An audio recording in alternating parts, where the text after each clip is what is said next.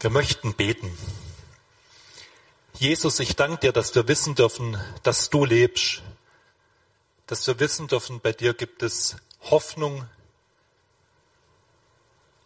auch dann, wenn es ja für uns schwer aussieht, auch dann, wenn wir selber keine Hoffnung haben, vielleicht auch nicht weiter wissen, aber dass wir wissen dürfen, dennoch gibt es bei dir Hoffnung.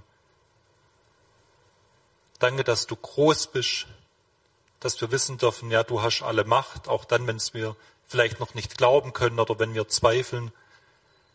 Und es ist mein Wunsch für heute, dass ja Menschen dich kennenlernen als den Gott, bei dem es Hoffnung gibt.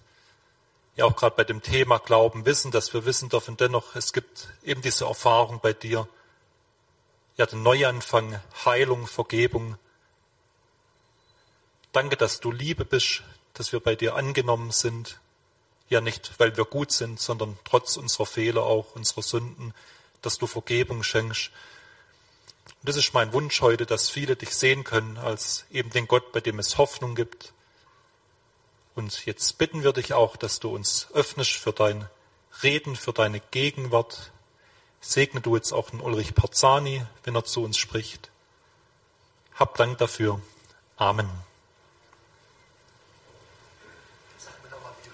Henrik. Henrik. Henrik, weißt du, dass Jesus lebt oder glaubst du, dass Jesus lebt? Ich glaube es. Hast aber gebetet. Ich danke dir, dass ich weiß, dass Jesus lebt. Also, da fängt's schon an. Jetzt fängt's gleich an. Entschuldigung, ich wollte dich in schwierig, denn ich brauche, das brauche ich nicht. Das, ich wollte dich nicht in, durcheinander bringen, aber das, er betet, danke Jesus, dass wir wissen, dass du lebst. Ja, weiß er das oder glaubt er das? Ja, warum frage ich so eine doofe Frage? Weil wir sagen in der deutschen Sprache, ich glaube, es ist Viertel nach acht. Nein, es ist ja zwei Minuten vor acht erst. Ich, ne, wir sagen, ich glaube und meinen, ich vermute. Ich schätze das, ich weiß nicht genau. Ich, ich denke mal, es wäre so. Das ist umgangssprachlich in der deutschen Sprache für allermeisten Glauben ist das Gegenteil von Wissen. Wenn ich weiß, dann weiß ich es. Und wenn ich glaube, dann heißt es, ich weiß es eben noch nicht, aber ich, ich, ich, äh, ich vermute, dass es so ist und ich wünsche mir vielleicht, dass es so ist, aber ich weiß es eben noch nicht. Und das ist doch ganz interessant. Äh, ich weiß gar nicht, wie das in anderen Sprachen ist, aber im Deutschen ist Glauben äh, in, in unseren Köpfen meist mit dieser Vorstellung von nicht genau Wissen verbunden. Und das, da ist natürlich ein Problem. Denn in allen Dingen, die wir im Leben wirklich nötig brauchen, bestehen wir darauf, dass wir es wissen. Das sagen wir nicht, oh, kommt nicht so drauf an, Hauptsache ungefähr plus minus. Vor ein paar Jahren, da schickte der Arzt mich dahin und sagte, da hier, ihre, die, die, diese Regenrinne da, der Schlagader, das ist zu. Sage, wieso ist das zu? Ja, das ist zu. Das geht bald ganz zu und dann knallt es und dann weißt du nicht mehr, wie du heißt. Und deshalb schickte er mich zum Arzt, so äh, äh, Gefäßchirurgen. Die schneiden da die Rinne auf nicht? und putzen die mal und setzen dann da irgendwie so ein Stück ein, damit es wieder durchfließt. Haben die mir alles erklärt. Gibt ja kluge Leute, sagen das, ja, das haben wir schon ein paar tausend Mal gemacht, also meist geht's gut, aber äh, trotzdem unterschreiben Sie mal hier, da steht natürlich drin, es kann tödlich ausgehen. Gut, also unterschreibst du fröhlich, ja, ich bin einverstanden. Da steht natürlich nicht, es geht tödlich aus, sondern letaler Exitus. Sicherheitshalber mal mit dem Fremdwort, da versteht man das nicht so gut, aber gut man weiß ja auch, sowas ist. Gut, dann gehst du, also ich meine, dann gibst du dich in die Hand eines solchen Arztes, äh, hoffst, dass er sein Geschäft versteht und dass er dich nicht behandelt, als wenn er jetzt Koteletts machen müsste. Da würdest du auch nicht sagen, nehmen Sie es nicht so krumm. Hier, hier ist der Hals, schnippeln Sie da mal dran rum der sagt, das ist natürlich wahnsinnig präziser, aber hat mir vorher erklärt, da laufen natürlich eine Menge Nerven her und äh, die könnten auch gestresst sein und äh, dann nachher, naja, seitdem habe ich eine taube Backe, ist ein bisschen gestresst, ist aber nicht so weiter schlimm. Es ging gut. Und ich war ja so dankbar, dass der präzise gearbeitet hat. Und die haben auch Wert gelegt darauf, mich zu informieren über alle Eventualitäten und wie das geht. Na gut, also war das ja nicht so schlimm. Nach drei Tagen war ich wieder raus. Und äh, äh jetzt, das war aber wichtig. So geht's überhaupt im Leben. Ich meine, wir leben im Augenblick davon, dass die Architekten und Konstrukteure dieses Hauses präzise gearbeitet haben und uns nicht die Decke auf den Kopf fällt sondern dass die Statik hier stimmt. Es ist nicht nur wichtig, dass es schön aussieht, sondern dass es auch wirklich hält. Denn wenn das jetzt uns auf den Kopf fiel, wären wir tot. Das heißt, in allen Dingen, die uns wichtig sind im Leben, bestehen wir darauf, dass wir wissen, dass es stimmt, dass es präzise ist. Und wenn wir da keinen Bedarf haben oder gar nicht sagen, will ich gar nicht so genau wissen, dann sind das in der Regel Sachen, die uns äh, nicht unbedingt wichtig sind. Und so ist das, so, so sehen die Leute den christlichen Glauben und Religion überhaupt und sagen, ja, nice to have. Also ist schön, wenn man es hat, muss man aber nicht haben. Es gibt Leute, die, die, die haben da so ein Bedürfnis, sollen sie. Ist ja doch mehr Gefühl. Das ist seit 200 Jahren in Europa so, dass man die Liebe als Gefühl versteht und Glaube und Religion ist Gefühl. Und Gefühl ist natürlich nie etwas Präzises, immer so, so, so nebelhaft. Und wir wollen auch gar nicht mehr in der Regel. Was ich nicht weiß, macht mich nicht heiß. Äh, kann sich ja jeder selber prüfen. Nicht viele haben das, was Gustav vorhin gesagt hat, wirklich ein dringendes Verlangen danach, ich will wissen, ob Gott lebt. Ich berichte ganz vielen Leuten, die sind ganz zufrieden damit, dass sie, dass man das, vielleicht ist er da, vielleicht ist er nicht da. Was ich nicht weiß, macht mir nicht heiß. Wenn ich nicht genau wiss, weiß, ob es ihn gibt, muss ich mich natürlich auch nicht danach richten. Insofern lebt man eigentlich viel komfortabler, wenn man etwas nicht genau weiß, dann können wir uns verständigen, wenn du es glaubst, ist nett für dich, ich brauch's nicht und was ich nicht weiß, macht mir nicht heiß. Also das heißt, das Bedürfnis ist ja bei den allermeisten gar nicht da. Ich fände das immer schon toll, ich finde das immer schon ein Wunder, wenn bei einem Menschen passiert, also Sauerland kenne ich gut. Als Junge war ich immer in Eisborn und um Sorpesee darum. Das ist eine ganz wunderschöne Gegend. Da waren wir mit Sommercamps mit jungen Leuten. Da habe ich übrigens viel, viel in meiner Lebensgeschichte hat sich im Sauerland abgeschickt. Das ist so 100 Kilometer vom Ruhrgebiet ent entfernt und so wunderschöne Gegend. Äh, ungefähr so schön wie hier. Ja, also gut, was wollte ich sagen? Warum bin ich ab? Ich gucke da ins Gesicht an. Wo komme ich vom, vom Thema an? Also ich finde es immer schon toll, wenn einer wirklich das Verlangen hat überhaupt, ich will wissen, wo ich dran bin. Denn das ist ein Zeichen, dass er eine Ahnung wenigstens schon mal bekommen hat davon, es geht hier nicht um Sahnehäubchen auf dem Kuchen, was man haben kann oder nicht haben kann, sondern es geht um tatsächliches Leben. Und darum sollte es eigentlich gehen. Ich meine, gut, äh, Karl Marx hat gesagt, Religion ist Opium, also es ist ein Rauschmittel, es ist ein Betäubungsmittel, weil die Leute mit dem Leben nicht klarkommen. Sagen sie, es gibt zwar Gott nicht, aber der Glaube an Gott, das ist so ein Narkosemittel oder so ein Betäubungsmittel, da ertrage ich äh, die Schmerzen des Lebens besser. Hat er gesagt, das ist aber ganz betrügerisch. Lieber du spürst die Schmerzen und tust was dagegen, gegen die Ursachen, dann Heilung ist. Und nur sich zu betäuben und dann nicht an die Ursachen zu gehen, ist ja nicht gut. Ja, sagen die Leute, man kann eben nicht alle Ursachen beheben und dann schon besser Schmerzmittel und eine Betäubung. Das ist doch genug. Ich will gar nicht mehr. Ich will gar nicht mehr als dieses beruhigende Gefühl. Manchmal funktioniert und manchmal funktioniert und bei vielen funktioniert es gar nicht. Die sagen, schön für dich, bei mir ist es nicht so. Vielleicht gelingt es uns heute Abend ja zuerst einmal, äh, die, die so diese Meinung auch haben. Das Gefühl und nichts Genaues weiß man nicht und man kann auch gar nichts wissen und ich will ja im Grunde auch gar nichts wissen. die rauszufordern und sagen, bitte, äh, um deines Lebens willen. Ich meine, eins ist klar, dein Leben hat ein Ziel, Tag für Tag, Stunde für Stunde geht es weiter und eines Tages machst du ja die Augen zu. Und dann weißt du, ob es Gott gibt. Dann wirst du, oder ob es ihn nicht gibt. Die Leute sagen, mit dem Tod ist alles aus. Okay, wenn du weißt, dass das stimmt, leb mal so. Stell dir vor, du stirbst und siehst, es ist nicht alles aus. Jesus hat gesagt, du wirst dich nie los. Sondern dann wird der Schöpfer, der dich geschaffen hat, den hast du gar nicht gesehen. Und hast immer gedacht, den gibt's gar nicht, weil ich ihn nicht sehe. Dem wirst du begegnen und er wird dir fragen, was hast du mit dem Leben gemacht, das ich dir geschenkt habe? Wie, sag ich, ich dachte, jetzt wäre Feierabend und jetzt hätte ich keine Verantwortung mehr. Dann sage ich, jetzt fängt's an. Wo wirst du die Ewigkeit zubringen in Gemeinschaft mit Gott oder in ewiger Trennung von ihm? Denn wir kriegen, was wir haben wollen. Wer ohne Gott leben will, wird in Ewigkeit ohne Gott leben.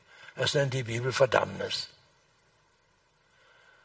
Ja, willst du mir drohen hier? Ich sage, ich will nicht drohen. Ich will dir darauf drauf aufmerksam. Es geht nicht darum, was ich mir wünsche und was ich fühle, sondern es geht darum, was ist tatsächlich.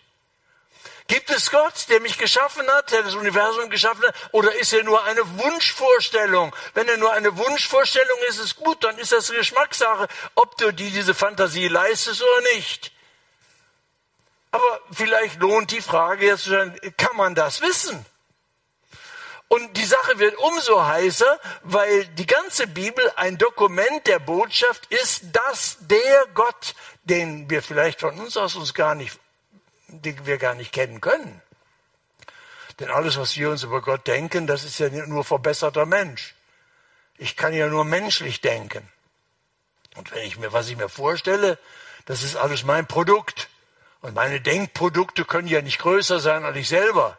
Das sind so Projektion, die ich an die Decke äh, projiziere. Weiß ich, ob das eine Wirklichkeit ist oder ob das nur in meinem Kopf existiert. Das ist wie in so einem Beamer, so einem Projektor. Da siehst du ein tolles Bild an der Wand. Nicht? Ihr draußen seht das auf dieser herrlichen Leinwand da. Aber das sieht da so aus, als ob ich da auf der Leinwand wäre und zu euch rede. Guck euch jetzt in die Augen oder bei den Übertragungsorten. Aber wenn die hier die Kamera abstellen, siehst du nichts mehr. Das heißt, ich bin ja gar nicht auf der Leitung, ich bin hier in diesem Saal. Und äh, wenn, wenn Gott nur eine Vorstellung ist, eine Projektion unseres Gehirns, dann ist, wenn du das Gehirn ausschaltest, den Projektor ausschaltest, dann ist da nichts mehr. Weil da war nichts, vorher nichts und ist jetzt nichts mehr. Wenn er aber tatsächlich der Schöpfer ist, das heißt, wenn er uns gemacht hat, wenn er vor allem da ist, was wir denken können, und das ist das, was die Bibel Offenbarung nennt, dass Gott redet, zu Menschen geredet hat, im Alten Testament, Abraham, durch Jesus zu allen Menschen. Wer mich sieht, sieht den Vater, hat Jesus gesagt. Das heißt, dass wir in Jesus Gott auf unser Niveau kommt, so sehr, dass jeder wissen kann, Gott existiert. Und nicht nur, dass er existiert, sondern wer er ist. So, und deshalb, deshalb ist das eine Herausforderung. Äh, kann man das wissen? Ist das eine Tatsache? Also das ist die erste Frage, die Sie entscheiden wollen, ob Sie raus wollen aus dem Bereich, der meistens heute das, was Religion und Christentum ist in Europa. Die meisten Leute denken, also das ist eine Gefühlssache, die hilft im Leben, wenn man es kann. Nicht jeder kann das. Früher Bundeskanzler Schröder sagte schon mit einem großen Soziologen, er wäre unmusikalisch religiös. Wir sagen so, die einen, manche sind eben musikalisch, andere sind eben unmusikalisch. Und wenn man unmusikalisch ist, dann hat man, kann man das eben nicht. Ja, okay, wenn das so ist, dann, dann können wir uns verstehen, müssen wir die Frage von heute Abend auch gar nicht weiter behandeln. Dann gibt es eben nichts zu wissen. Aber in der Bibel ist das tatsächlich so, dass von der ersten bis zur letzten Seite es nicht um Glauben im Sinne von Gefühl und Wunschvorstellung und Selbsttröstung gibt, sondern von Tatsachen, dass Gott spricht, dass Gott handelt. Auf der ersten Seite, in den ersten Sätzen, Gott schuf die Welt, indem er sprach, es werde Licht. Und bis zu den letzten Seiten, wo er den neuen Himmel und die neue Erde schafft, Gott spricht. Und das ist natürlich die kritische Frage für Leute, die sagen, naja, das schluck ich nicht. Die sagen, ist das jetzt alles ein Märchen oder ist das die Wahrheit?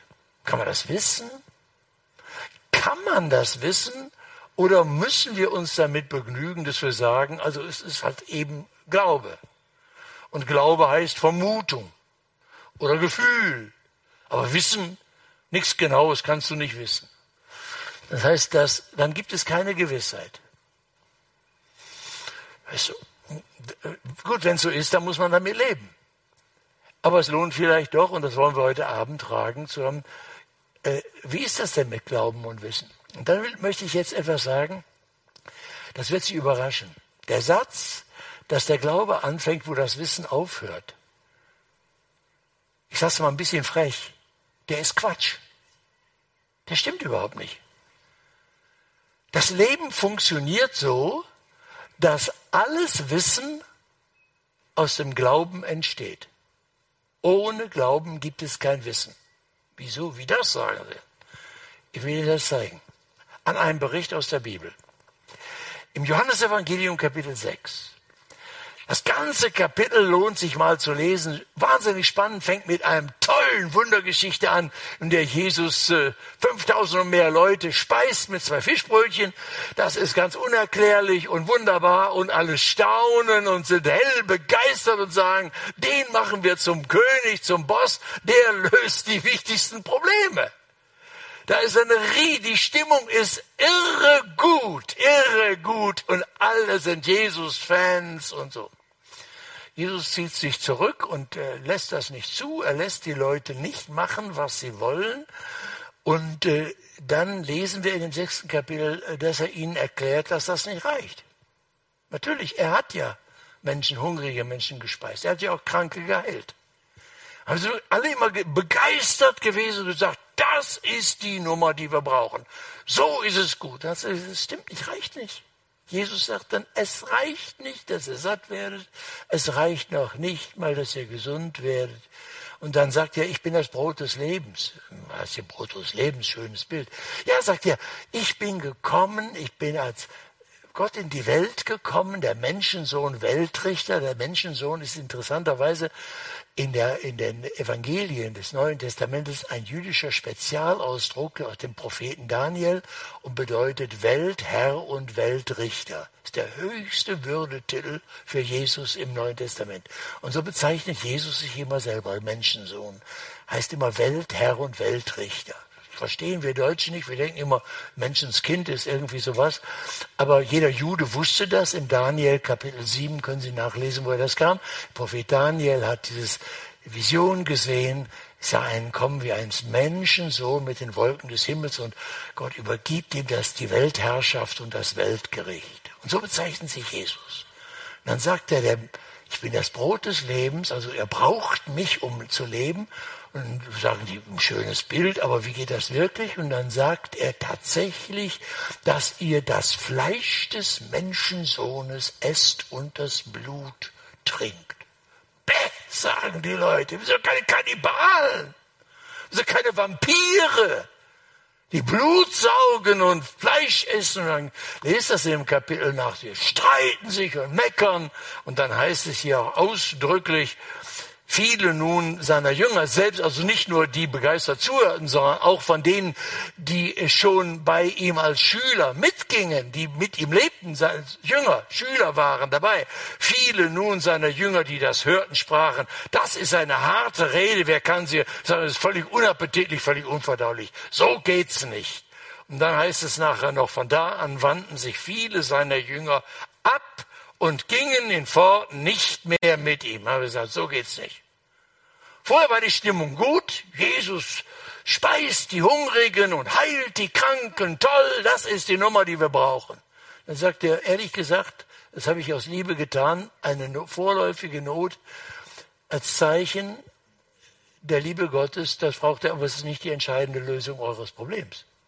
Das Entscheidende, damit ihr lebt, ist, dass ihr versöhnt seid mit dem lebendigen Gott, Und dass ihr im Gericht Gottes bestehen könnt und das könnt ihr nicht.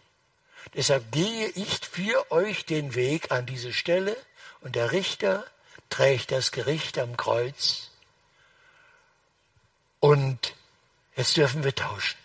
Und er sagt, wenn ich, weil ich das Gericht für dich, das Todesurteil im Gericht Gottes für dich getragen habe, deshalb darfst du leben. Du bist frei. Und wenn du dich verbindest mit mir, mir vertraust, der Lebensgemeinschaft mit Jesus, dann ist das, du, ich komme so in dich hinein, wie du das Brot isst. Ich gebe mein Leben hin, Leib und Blut ist das Leben. Ich gebe es für dich hin. Und indem du dem mir vertraust, machen, werden wir eine Personengemeinschaft. Und alle meine Gerechtigkeit und Liebe und Heiligkeit gehört dir. Und all dein Dreck, deine Lüge und deine Habgier, die nehme ich mit in mein Sterben und in mein Grab. So, und jetzt sind wir eins. Mit Christus. Martin Luther hat mal gesagt, Wer an Christus glaubt, der ist mit Christus ein Kuchen. So wie ein Kuchen gebacken wird, Teig wird gemacht, alles zusammen, Mehl und Rosinen und Zucker und alles, was da reinkommt und zusammen. Und dann wird das in den Ofen geschoben und zum Schluss kannst du nichts sagen, ich möchte jetzt das zweite Ei, das du da reingeschlagen hast. Also das gibt es nicht mehr, du kannst ein Stück Kuchen haben. Mit Christus ein Kuchen haben, sag unlösbar miteinander als Lebensgemeinschaft vermischt. Deshalb total in Ordnung vor Gott. Gott schaut mich an, wenn ich zu und Gustav an, wenn er, wenn er zu Jesus gehört, weil er zu Jesus gehört und sagt, ich sehe nichts als Jesus. Total gerecht. Absolut sauber. Die Liebe in Person. Wie? Sagen wir. Du weißt doch, dass so vieles in meinem Leben nicht stimmt. Und eigentlich nicht zu dir passt. Doch, doch, sagt er, das hat Jesus genommen. Du hast alles aus Jesus. Diese totale Einheit. Und das hat Jesus so drastisch ausgedrückt, hat gesagt, das braucht ihr, das ist die Tatsache, um die es geht. Es geht nicht darum, dass ihr euch gut fühlt. Gut haben sie sich gefühlt nach den Wundern mit der Brotspeisung und mit der Heilung. Da war die Stimmung gut. Nein, sagt er, es geht nicht um darum, ob die Stimmung gut ist, sondern ob die Tatsachen in Zeit und Ewigkeit stimmen, dass ihr im Gericht Gottes bestehen könnt und in Ewigkeit mit Gott versöhnt und deshalb das jetzt schon ausstrahlt auf euer Leben, jetzt und das Leben auch jetzt gelingt aus der Kraft Gottes in dieser Gemeinschaft. Es geht um die Tatsachen und nicht um die Stimmung. Aber die Leute finden, das ist bäh. Und selbst Leute, die bis dahin schon gesagt haben, wir wollen Jesus folgen, gehen nicht mehr mit ihm und sagen, das ist nichts für uns. So haben wir nicht gewettet. Und dann wird es ganz heiß. Weg von Jesus trennt, das ist gefährlich. Da waren Tausende und die gingen nicht alle weg. Und das entwickelt einen Sog. Und dann sagt Jesus, von da an wandten sich viele seiner Jünger ab und gingen in fort nicht mehr mit ihm. Da fragte Jesus die Zwölf, das steht hier in Johannes 6, Vers 66 und die letzten Verse, wenn ihr das nachlest, bitte irgendwann zu Hause. Da fragte Jesus die Zwölf, das war der engste Jüngerkreis, wollt ihr auch weggehen? Das war jetzt gefährlich. Das war gefährlich. Der pokert heiß. Wenn er so, so ist, ein Weg von Jesus trennt. Was man ja auch heute spüren kann. Ist ja heute nicht, in unserer Gesellschaft ist ja nicht der Trend, um jeden Fall glauben wir an Gott und an Jesus. Der gesellschaftliche Trend ist ja, hör mal, das machen eigentlich nur so ein paar ein bisschen unterbelichtete, randständige, religiös Bedürftige. Ein normaler, lebenstüchtiger Mensch braucht so einen Quatsch nicht. Der kommt auch so zurecht im Leben. Und das ist die Stimmung. Und dieser Sog, der, der zieht natürlich auch an uns. Und da denkt man rein menschlich, denkt man so ein einzelner Abend hier in so einem Gemeindezentrum und auch mit Online-Übertragung kommt doch gegen diesen Sog und trennt gar nicht an. Denn wenn Sie in Ihrem Büro sind oder wenn ihr auf eurer Uni seid oder wo auch immer ihr sonst in der Nachbarschaft, dann zählt mal ab, wie viele da sonst sind, die sagen, Jesus das ist ein Muss, weil das Tatsache ist. Oder ist die Mehrheit da, sagt also, das ist doch nicht wirklich, ist doch nicht wirklich äh, nötig, oder? Also Jesus sagt, den wollt ihr nicht auch weggehen. Was passiert jetzt? Es wird nicht berichtet, wie lange die gezögert haben. Ich wüsste das sehr gerne. Dann heißt es hier, da antwortete ihm Simon Petrus. Er antwortet für die anderen mit, weil er, er sagt jetzt wir.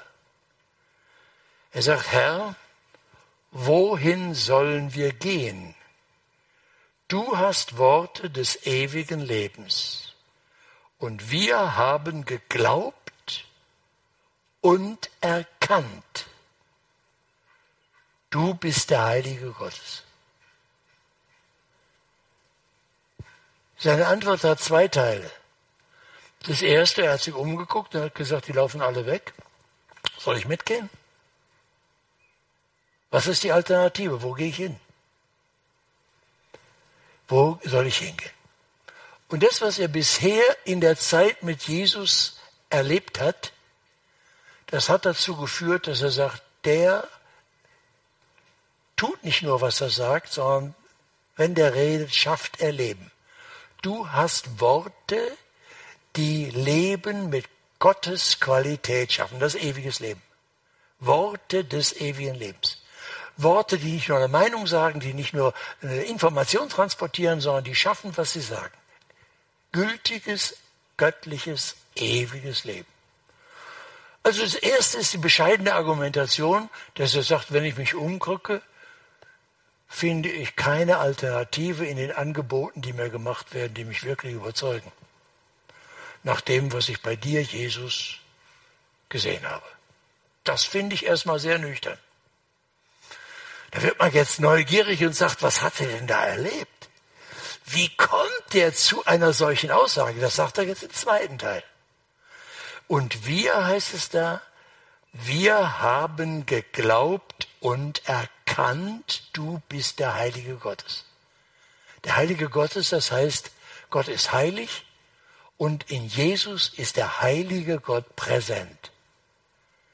Und der heilige Gott heißt, er ist, also er weiß nicht nur, dass Gott ist, so Hänschen Piep mal, gibt es Gott irgendwie, sondern der heilige Gott, das ist der, er steht zu seinem Wort, sein Wort gilt.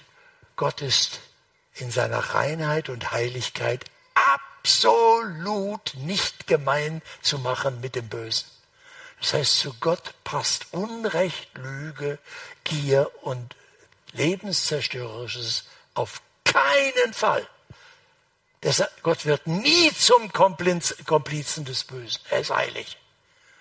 Und heilig heißt, Ganz und gar steht er zu seinem Wort. Er hat die Menschen geliebt, darum hat er sie geschaffen. Selbst als sie weggelaufen sind, ist er ihnen nachgelaufen, sein Volk Israel erwählt, Abraham berufen und in Jesus bietet er allen an, lasst euch versöhnen mit Gott.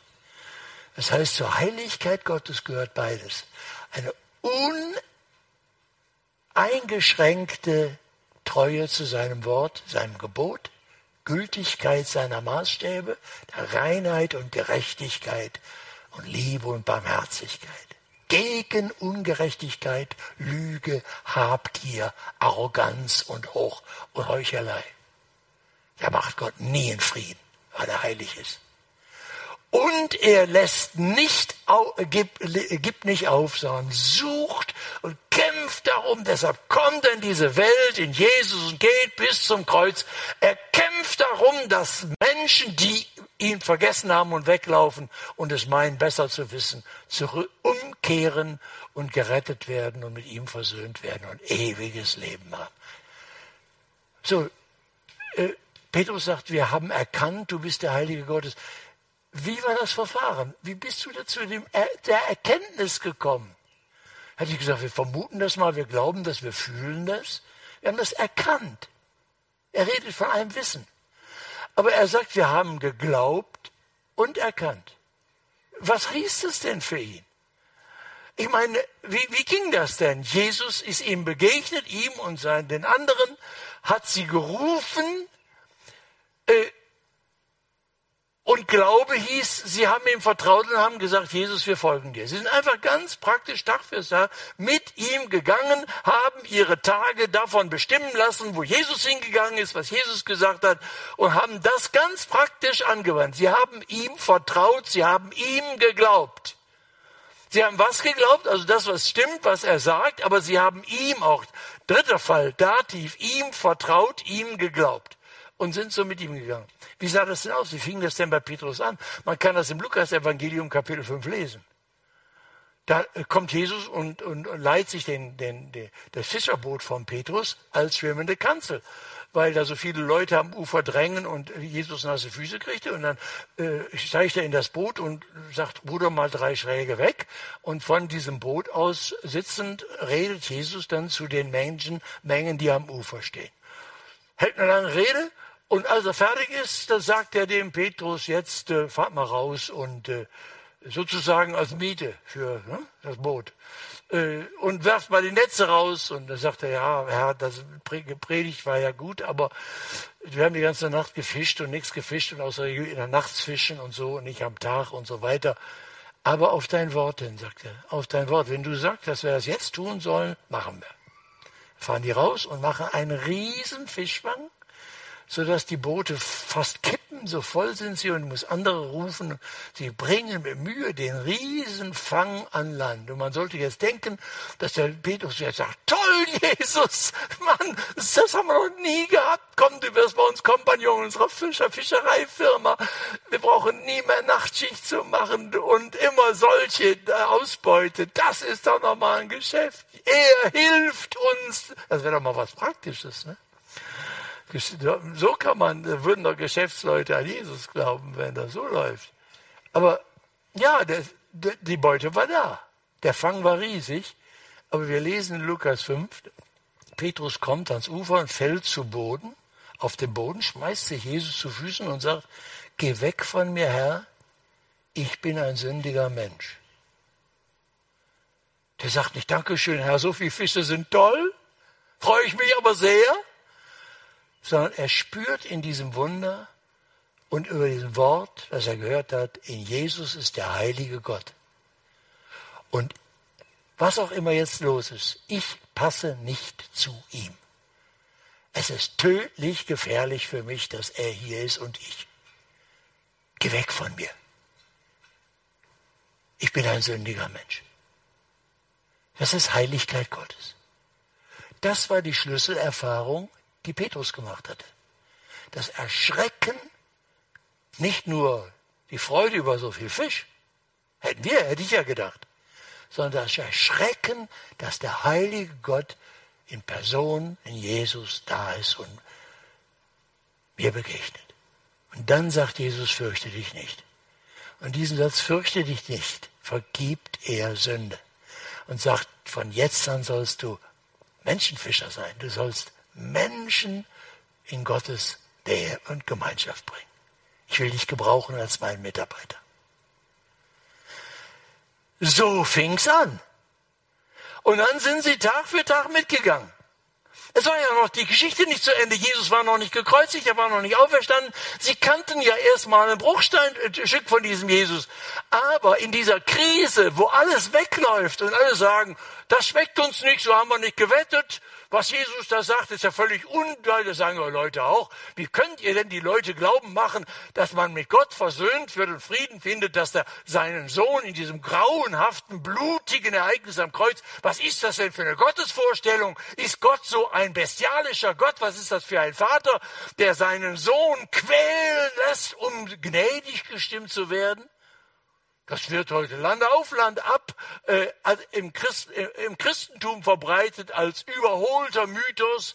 Und ganz viele Leute sagen, so ein Quatsch kann man doch nicht glauben, das ist doch, ist doch ekelhaft, da ist nichts Neues. Das sagten die damals auch. Blut trinken und das Fleisch essen vom, äh, von Jesus, das ist doch Kannibalismus. Bäh, das wollen wir nicht.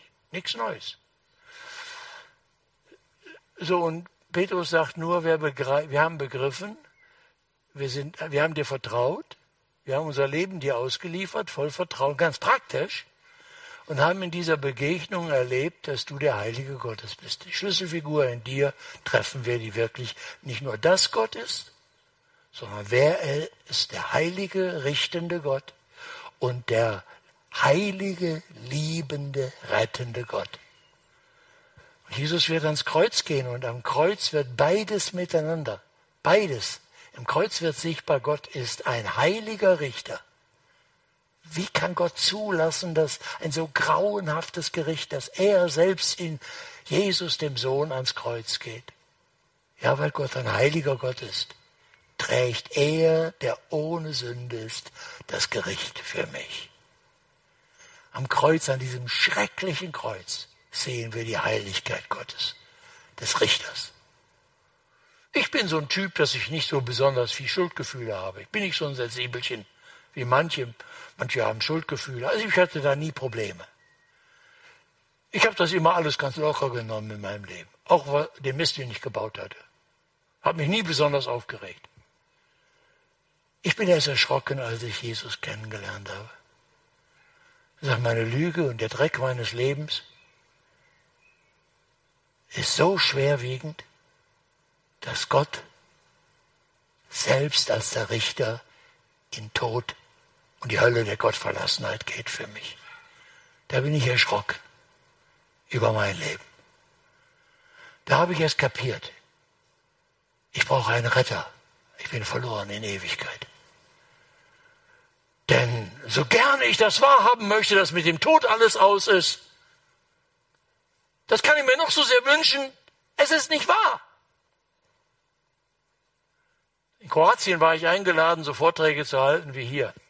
Schönen Stadt Čakovec im Norden. Und ein Freund, der mich dort eingeladen hatte, der sagte, lass uns zum Bürgermeister gehen. Der ist so ein kerniger Typ, das ist ein Atheist und Altkommunist. Aber der ist ein tüchtiger Mann und wir haben eine gute Beziehung. Und dann waren wir bei dem Bürgermeister und haben eine Stunde geredet über die Probleme der Stadt und so. War richtig gut. Und zum Schluss des Gesprächs habe ich gesagt, Herr Bürgermeister, ich habe eine Bitte. Und sagte, was denn? Er sagte, ich würde gerne mit Ihnen beten und für die Stadt. Er sagte, ich glaube nie an Gott. Ach, habe ich gesagt, Herr Bürgermeister, Sie sind doch kluger Mann. Wie alt sind Sie? Da war, glaube ich, 55. Also in 20, 30 Jahren spätestens wissen Sie mehr. Da lachte er verlegen und sagte, beten Sie. Es kommt doch gar nicht darauf an, was die Leute glauben. Und wer es nicht glaubt und wer meint, es wird es erleben. Und wir wären ja, wir wären ja Schufte, wenn wir Leute laufen lassen würden und sagen, probier's doch aus. Wir sagen Gott, seitdem Jesus gekommen ist und im Kreuz für uns gestorben ist und Gott ihn bestätigt hat in der, in der Auferweckung, kann jeder wissen, dass Gott ist und dass er ein heiliger Gott ist, ein Richter ist und dass es ein großes Problem in unserem Leben gibt, wie wir mit Gott versöhnt werden und dass wir im Gericht Gottes bestehen und in Ewigkeit mit Gott leben und nicht verdammt sind. Und dass das auch dann zurückstrahlt natürlich und unser Leben jetzt schon mit einer Power erfüllt und äh, Ausstrahlungen hat, ist das selbstverständlich. Aber vom Ziel her denken, das tut jeder kluge Unternehmer, sonst wird er nie ein erfolgreicher Geschäftsmann sein. Vom Ziel des Lebens her denken, sagt Jesus. Und deshalb hält er das aus. Dass die Leute scharenweise weglaufen, weil die Stimmung schlecht ist und weil, sie, weil ihnen nicht passt, was er ihnen sagt. Nicht, weil die Leute ihm egal sind, sondern weil er sagt, ihr, ihr müsst begreifen, was, was Sache ist, worum es wirklich geht. Und es geht nicht darum, dass euch das schmeckt, was ich euch erkläre. Und dass ihr eine gute Stimmung habt, sondern dass ihr die Wahrheit begreift, auch wenn sie unbequem ist. Es geht um Rettung in Ewigkeit. So, und mich hat das tief beeindruckt, dass in dieser Krise, in dem nun der Trend war, weg von Jesus, und jeder mag das für sich und das Klima in seiner gesellschaftlichen Umfeld einschätzen, wie er das heute erlebt. Ob da ein Trend ist, eher weg von Jesus oder ob er im Zusammenhang lebt, wo so viele Leute sind, die selber beispielhaft mit Jesus leben und überzeugen, leben, so dass sie ermutigt werden. Das möchte ich auch. Ich habe den Eindruck, sind die wenigsten, die sowas erleben. Die meisten leben in diesem Weg von Jesus Trend. Deshalb tröste mich, dass solche Berichte in der Bibel stehen. Und das ist die Begegnung, dass Jesus nicht sagt, jetzt müsst ihr aber hier bleiben, lauft doch nicht weg, also bin ich ganz alleine. Das sagt, wollt ihr auch gehen? Er stellt uns da hart auf die Probe. Geht doch. Und da musst du wirklich nachdenken, was hält jetzt? Was hält jetzt? Was stimmt? Gibt es Gewissheit? Dann sind die äh, Gefühle sind alle weg. Dann geht's nicht mehr Vermutung, ahne, ich weiß nicht, man weiß nicht genau. Jetzt im Angesicht des, des Todes, des Sterbens, geht's nur noch darum, was ist Tatsache. Die Gefühle sind dann sowieso schlecht. Was ist Tatsache? Werden mich die Würmer fressen oder werde ich vor Gott sein? Den Körper werden die Würmer fressen. Aber die Seele, die Person, die er geschaffen hat, mit der er spricht, die er zum Menschsein macht, die ruft er in seine Gegenwart. Er ist der Richter und es wird einem doppelten Ausgang der Weltgeschichte gehen. Jeder bekommt, was er will. Die, die ohne Gott leben wollen, müssen ohne Gott leben in Ewigkeit. Die Entscheidung fällt jetzt. Das hat Jesus eindeutig gesagt. Lesen Sie einmal die Evangelien. Jesus hat nicht gesagt, also wenn es jetzt nicht klappt, kriegen wir es später schon noch irgendwo hin. Er hat immer gesagt, geht ein durch die enge Pforte, die Masse läuft durch die breite Tor und den breiten Weg. Es gibt es nicht schwer, nichts ist schwer, Jesus schafft alles und schenkt es. Aber es braucht eine Entscheidung. Und die Entscheidung ist immer gegen den Trend der Mehrheit. War damals, ist nicht neu. Nicht, dass ihr denkt, es wäre was Modernes dass es gegen den Mehrheitstrend wäre. Johannes 6 liest es, dann merkt er, Tausende gehen weg, die vorher ganz toll über Jesus gedacht haben, eigentlich begeistert waren. Und es geht richtig ans Eingemachte. Das ist das Zeichen dafür, es geht um Wahrheit und Tatsächlichkeit. Wir haben geglaubt und erkannt. So ist es überhaupt, was Jesus, was, was hier passiert, so funktioniert das Leben. Alle Erkenntnisse entstehen aus Glauben, auch in der Naturwissenschaft. Man hat eine Vermutung, eine Behauptung, eine Hypothese, weiß nicht, ob die stimmt. Was wird gemacht? Man muss das praktisch anwenden in einem Experiment. Und im Experiment kommt raus, ob diese Behauptung stimmt oder ob sie nicht stimmt oder ob sie teilweise stimmt. So funktioniert das. Du glaubst, du vertraust und manche von den Experimenten, die sind ja so geradezu noch gefährlich für die, die sie machen.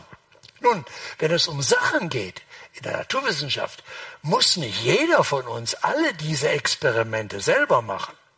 Bei Sachen reicht es, dass andere die Experimente machen und dann darüber berichten und wir lesen das und dann wissen wir, aha, das stimmt.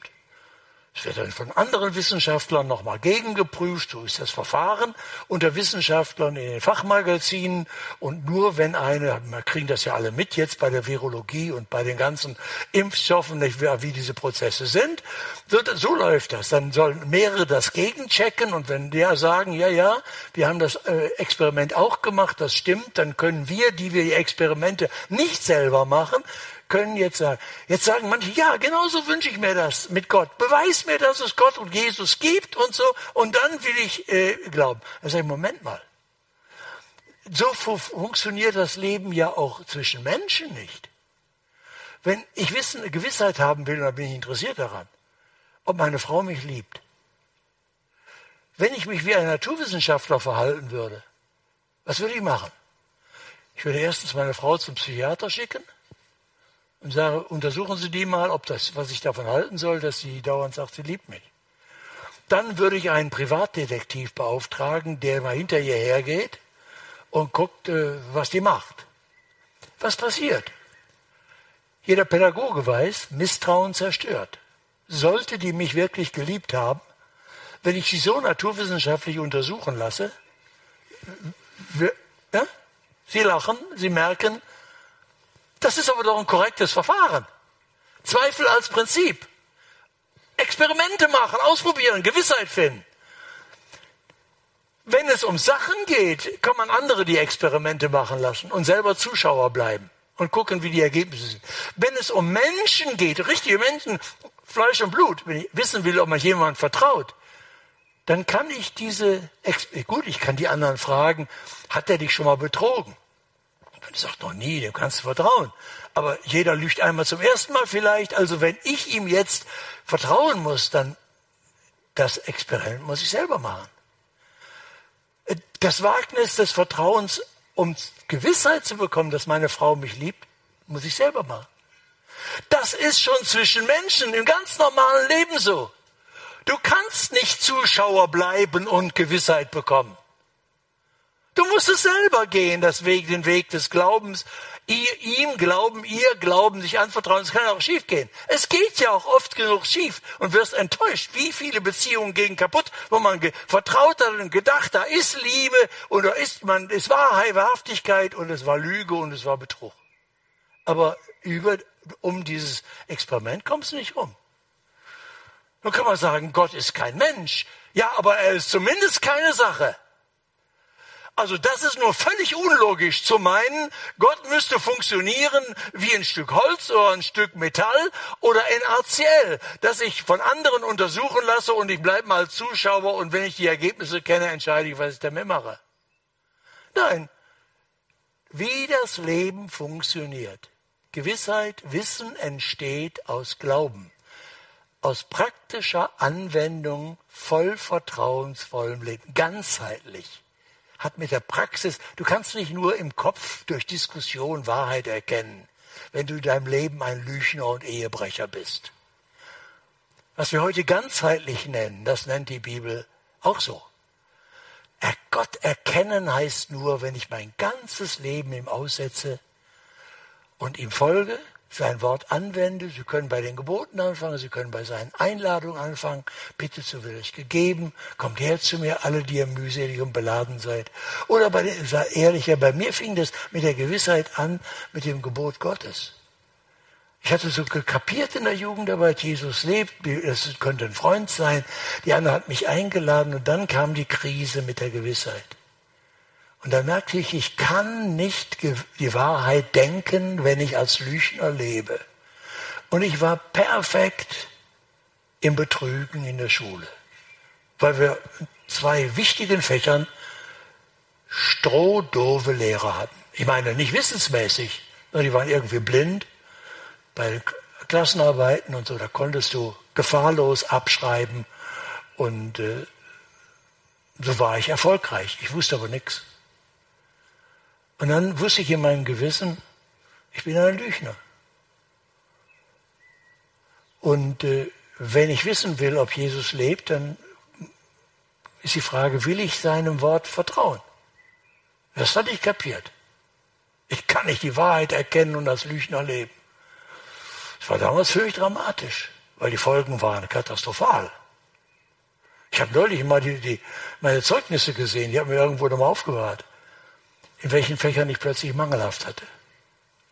Ich brauchte harte Zeit, um zu arbeiten, bis ich dieses Vakuum an Nichtwissen aufgearbeitet habe. Ich habe dann die Entscheidung getroffen, ich glaube Jesus, war fröhlich dabei, ich wollte das einfach und habe erlebt, er lebt. Ich wusste, er lebt.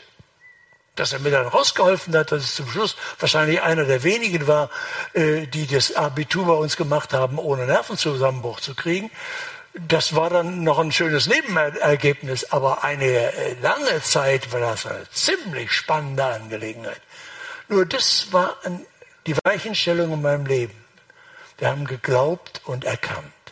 Glauben ist nicht nur im Kopf für Wahrhalten, sondern praktisch anwenden im Leben. Und dann hat Jesus versprochen, dann werde ich dir zeigen, wer ich bin. Das kann ich ja nicht selber machen. Meine Gewissheit lebt ja nicht aus den Argumenten, die ich auftürme Argumente. Kann ich mal sagen, ich bin zu doof und habe das nicht alles durchschaut? Gewissheit ist ja, er schenkt sie mir. Gottes Geist gibt Zeugnis unserem Geist, dass wir Gottes Kinder sind, sagt der Paulus einmal im Römerbrief Kapitel 8. Ich bin darauf angewiesen, dass Jesus so in mein Leben hineinredet. Er sagt, wenn er mich ruft und ich ihm glaube und ihm folge und das tue im Leben, dann bin ich darauf angewiesen, dass er sich so beweist, dass er meine Zweifel überwindet. Ich weiß, Jesus lebt und ich bin versöhnt mit Gott. Vergebung der Sünden. Ich bin ein Kind Gottes, bin in Zeit und Ewigkeit gerettet. Nur Gottes Geist schafft dieses Wissen, diese Gewissheit in uns. Insofern ist Glaube nicht, in der Bibel ist Glaube nicht, ich vermute, was ich nicht genau weiß, sondern ist Vertrauen auf das Wort von Jesus, das ganz praktisch den Alltag einbezieht. Überlegen Sie, wie das praktisch wird. Könnte ja sein, dass Sie mit jemandem im Streit leben und Sie sagen, okay, jetzt gehe ich hin und bitte um Versöhnung. Ah, mit dem will ich nicht sprechen. Warum muss ich da hingehen? Sie müssen es nicht tun, aber Sie könnten das Experiment wagen und sagen, Jesus, du hast gesagt, dass ich mich mit meinem zerstrittenen Nachbarn versöhnen soll. Oder im Erbstreit. Wie viele Erbstreitigkeiten gibt es in der Familie? Nee, wir haben das nicht nötig, wir haben Recht. Ja, klar, alle haben Recht. Sie könnten das Experiment machen, ja, Jesus, ich glaube dir und ich möchte auf dein Wort hin jetzt erfahren, ob dein Wort trägt. Dann werden Sie Gewissheit bekommen. Solange Sie die Sache mit Jesus und Gott so als Theorie irgendwo im Kopf rumwirbeln lassen oder auf der Gefühlsebene lassen und sagen, ich vermute und manchmal habe ich ein schönes Gefühl, wenn die Lieder schön sind. Habe ich manchmal so gedacht, heute, Leute sind heute so wahnsinnig gefühlsorientiert. Gefühle sind was Schönes. Aber Gefühle sind überhaupt nicht von Dauer. Wer sein Glauben, sein Leben auf Gefühle gründet, der landet in der Oberflächlichkeit oder in der Depression. Das trägt nicht. Wenn du Zahnschmerzen hast oder Krebs kriegst, dann sind die Gefühle futsch.